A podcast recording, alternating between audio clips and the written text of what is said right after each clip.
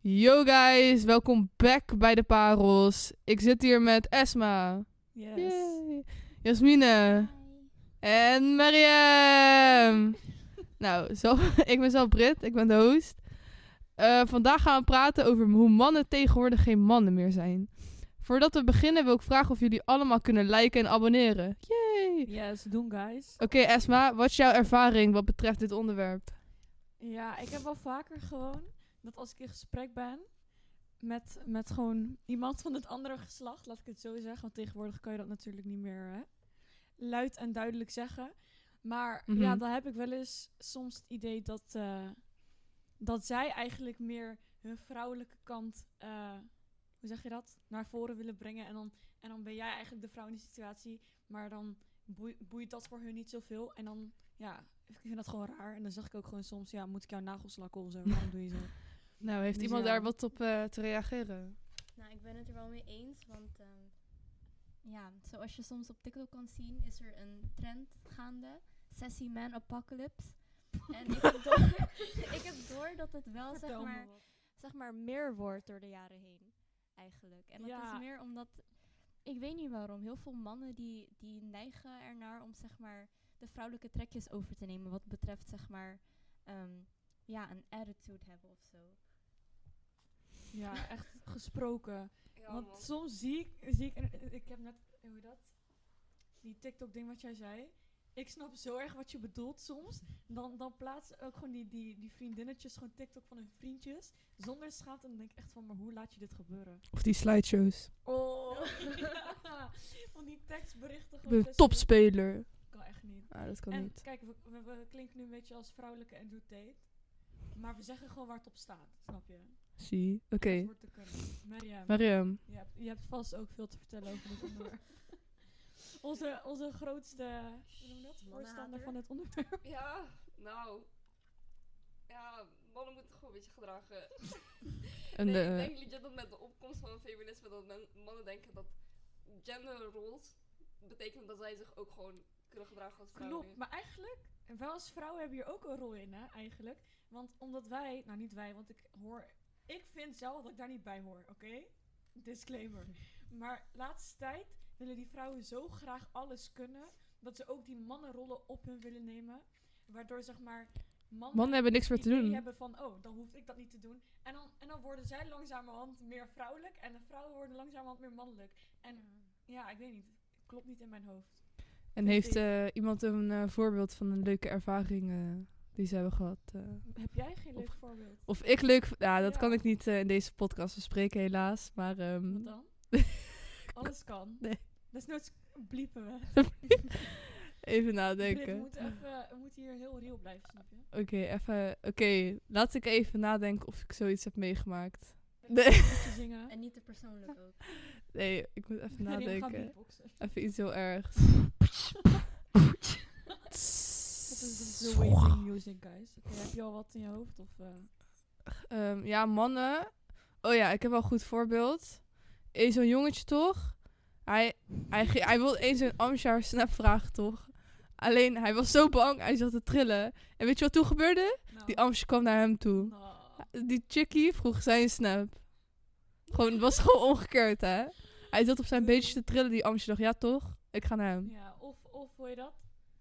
Vrouwen die hun mannen heel erg spoilen, maar het zelf niet terugkrijgen. Me. Oké. Grapje, grapje. Disclaimer, grapje. Zeg maar, Niet tuurlijk, bijslaan. Dat betekent dat je man nooit moet verwennen. Maar kijk niet tot een bepaald extent dat jij op een gegeven moment gewoon die man bent. Ik zeg eerlijk. Of zeg, maar, of zeg maar dat sommige mannen verwachten dat hun, hun wifey zeg maar hun moederrol moet. Oh my god. Nee, Eeuw, zeg maar. stop. Freud had Ja. al die tijd gelijk, hè? Met dat rollen in zijn graf. Stop, nu. letterlijk. Hij zei altijd zo van, ja, mannen proberen echt, zeg maar, in hun partner hun moeder een beetje te zoeken. Want ze, ze willen eigenlijk iemand die gewoon voor hen kan zorgen en zo.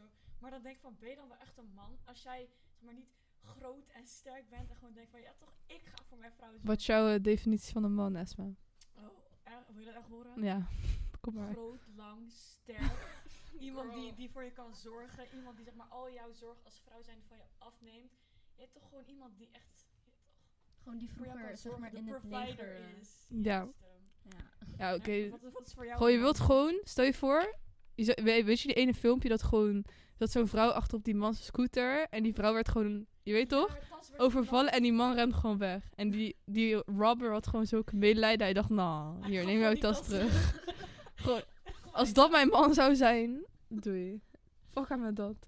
Nee. Ik zou, ik zou zo snel divorce van dat soort mannen. Ja, ik ook. Maar ik zeg je eerlijk, ik zou hem niet.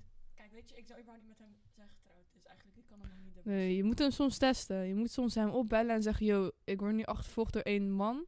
En dan ga je kijken wat hij gaat Weet je wat ik reageren zag en dat is op de TikTok? test. Ja. Wauw. Love, love the manipulation. Hmm. Eh, kijk, al- als mannen zeg maar hoogmoedig doen en niet willen reageren op jouw berichtjes en dit soort dingen, moet je zeg maar doen alsof je ze om een gunst wil vragen. En dan als ze, als ze laat pas reageren, oh nee, hoeft niet. Ik heb iemand anders al gevraagd die het voor me kan doen. En dan, en dan voelen ze zich zo, je weet toch, eh, hoe- bedreigd, aangevallen. Is van, Ja. einde aan, een andere man heeft mijn vrouw geholpen. Ik ben een loser. Ik denk dat ze dan pas die wake-up call krijgen van, oh, Ja. oh shit man. ja, eigenlijk ja. wel hè. Volgens mij moeten we nu een beetje afronden, toch? We zijn pas 3,5 minuten aan het Nee, we, praten. hebben- we hebben nog drie. jaar. Oh, oké. Eh, ja, toch? Oké, Maar jongens. wacht, wacht, ik ben nog wel benieuwd naar bijvoorbeeld Jasmine. Eh, wat is voor jou echt een no-go in een man waarvan jij denkt zo van... Dit is echt... Ik trek, ik trek hier mijn grens. Hier zo wil ik Hmm. gewoon niet meer met jou te maken hebben. Als in, like... Nou, eigenlijk, ik heb zo'n gevoel dat, dat de laatste tijd heel veel meisjes, zeg maar, ernaar prezen dat bijvoorbeeld ehm, mannen altijd alles blijven betalen. Mhm. En heel veel mannen die voelen zich heel, like... Ik weet niet, ze, ze krijgen dan een beetje zo'n naar gevoel ervan dat Butthurt. Mm. vrouwen, zeg maar, heel spoiled willen zijn, zeg maar. Ja. Zo van, dat hoort toch wel een beetje, maar heel veel mannen die, die doen daar moeilijk over of zo. Ja. Oké, maar ze moet gewoon doekoe hebben klaar. Ja, daarom. En zeg maar, Ja. en dan, dan laten ze like, hun vrouw serieus. betalen en zo. Zo van, Oh mijn god, van- ik en Mariam werkten... Ik werkte, ik werk daar niet meer. Maar we werken dus als cashières. En we hebben zo vaak de broke boyfriend hak gezien. Nee, Daarom. stop. Weet je Daarom. wat je het hoe is? vaak- dat bedoel ik. Hoe vaak Marokkaanse dames met hun boyfriends komen en dan zijn het dus ook paf mannen. En dan gaan ze achter haar staan terwijl zij betaalt voor hun drinken. En dan denk ik, Letterlijk bro, like draag. 51 drinken gewoon en dan... Ja, en, en, dan gaan ze, en dan gaan ze en dan gaan ze van achter zo knuffelen. Ze van, oh, Yo, stop, letterlijk. hun love you, bomber mama. terwijl ze worden gespoten. En dan, en dan, ik vind het zo cringe, dus sorry. Maar ik deed altijd indirect, merkte ik aan mezelf. Dat als ik achter de kassa zat en ik moest dan zeggen van ja, dat wordt dan eh, 4,50 of zo. Dan zei ik dat automatisch tegen die man. zeg Ik je ook. eerlijk. Ja. Want ik kon Dat het gewoon was niet het woord. aanzien als die vrouw moest betalen of zo. En dan, en dan was het zeg maar niet eens, zeg maar als het alleen maar haar boodschappen waren, natuurlijk prima, weet je wel. Mhm. Betaal maar lekker zelf, kijk maar wie er betaalt.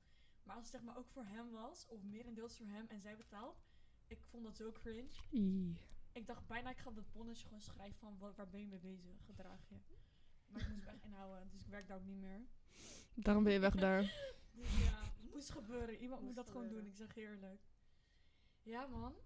Nou, Marianne, jij mag afsluiten. Ja, Mariam, heb jij nog Ja. wat toe te voegen? Oh. Ja, vroeger mannen gingen gewoon naar oorlog en zo voor ons. En nu zitten op de bank. Ja, gewoon Wij- zwijnen, gewoon. Ja, gewoon zwijnen op olifanten. Eh, wat de- Ja, ze gingen gewoon eh, jachten. Meisjes Gewoon, die ze gingen jagen gewoon broer. jagen gewoon. Kruiskade. Zie? Oh mijn god, Zie over je? tien jaar zie je gewoon die meisjes rijden in Volkswagen GTI. Op Kruiskade gaan ze fluiten naar jongens. En dan gaan die jongens Volgens mij ook is best- die- Dat Ja, doen ze nu maar al. dat Dat doen ze al. Inderdaad. Dat doen ze usual al. Kan echt niet. Nou, ehm Mariam, sluit maar af. Waarom moet ik afsluiten? Nou jongens, dit was de podcast van de parels over mannen die geen man meer kan zijn. Trouwens, disclaimer, dit is onze mening. Je hoeft het Oké. niet mee eens te zijn. Dit is Ik gewoon hoef niet podcast. gecanceld te worden. Bedankt. Het is niet gericht naar... Ja, dus nu Oké, die ja, ene dat jongetje is die wel dit nu luistert en denkt, nou, ik voel me echt slecht. Hou je mond gewoon, het gaat niet, o- gewoon, jou, jou boeit mij niet, ja? Oké. Doei, fijne Doei, bedankt dag. voor het luisteren. Dag, doei.